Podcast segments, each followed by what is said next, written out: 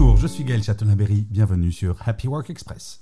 Selon une étude IFOP publiée en octobre 2022, 54% des Français se lèvent pour aller au travail en considérant qu'il s'agit d'une contrainte. En 1993, l'argent était la motivation principale de seulement un tiers des Français.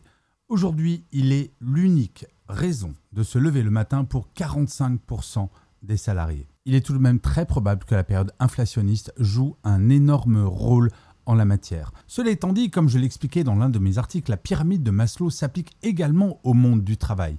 Tout en bas, la première des motivations dans la pyramide de Maslow, c'est le besoin de se nourrir, de se loger, bref, les besoins primaires.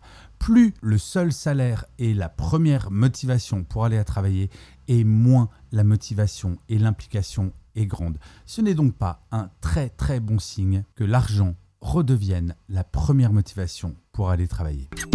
Merci d'avoir écouté cet épisode. N'hésitez surtout pas à vous abonner. Vous serez tenu au courant du chiffre du jour de demain.